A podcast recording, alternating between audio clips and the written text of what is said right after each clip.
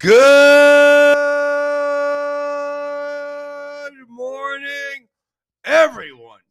And thank you for listening to Truly English Podcast by Matthew. Today is season 3, episode 48. Temporada tres, episodio 48. Actually, episodio 49. Today is season 3, episode 49. Today is the 28th day of December 2021. Hoy es 28 de diciembre 2021. And today is Tuesday. Tomorrow is Wednesday. And the day after tomorrow is Thursday.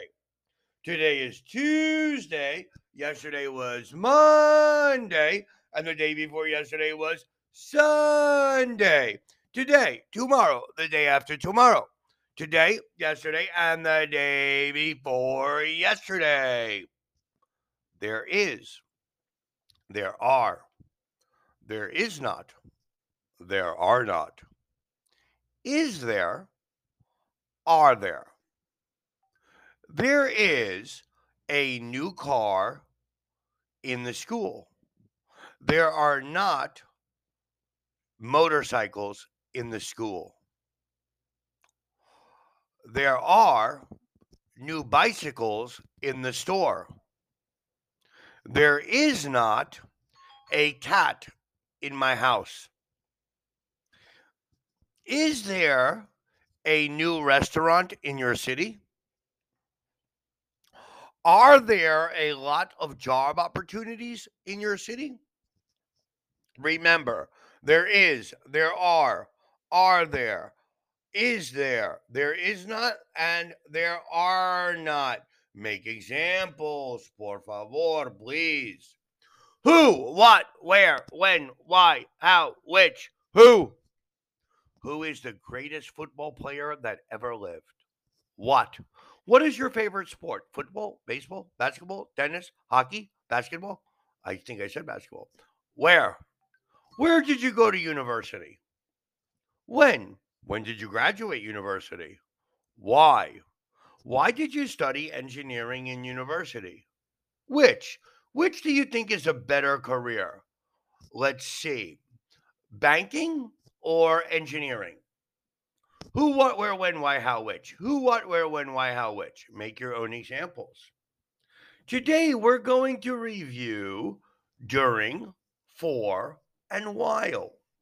During equals at a time between the start and the end of something. I fell asleep during the movie at a time between the start and the end of the movie.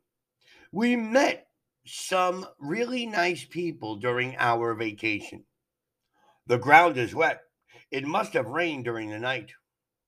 With time words, for example, the morning, the night, the summer, you can usually say in or during. It rained in the night, or it rained during the night. It's lovely here during the summer, or it's lovely here in the summer. Let us review for and during. We use for plus a period of time to say how long something goes on. We watched TV for two hours last night. Jessica is going away for a week in September. How are you? I haven't seen you for ages. Are you going away this weekend? We do not use during to say how long something goes on. We do not say during two hours or during five years. It rained for three days without stopping, not during three days. We use during to say when something happens, not how long. Let us compare during and for. When did you fall asleep? During the movie. How long were you asleep? For 30 minutes. During and while. We use during plus a noun. I fell asleep during the movie, but we use while plus a subject and a verb.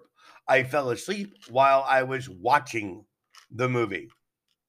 We met a lot of interesting people during our holiday. We met a lot of interesting people while we were on holiday. Robert suddenly began to feel ill during the exam.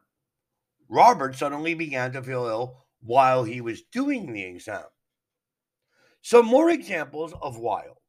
We saw Claire while we were waiting for the bus. While you were out, there was a phone call for you. Alex read a book while Amy watched TV. When we are talking about the future, we use the present after while. For example, do not use will. I'm going to Moscow next week. I hope the weather will be good while I am there. What are you going to do while you're waiting? Not while you'll be waiting. So please remember and please practice and please make examples of during, for, and while. So today we understand there is, there are, there is not, there are not, is there, and are there.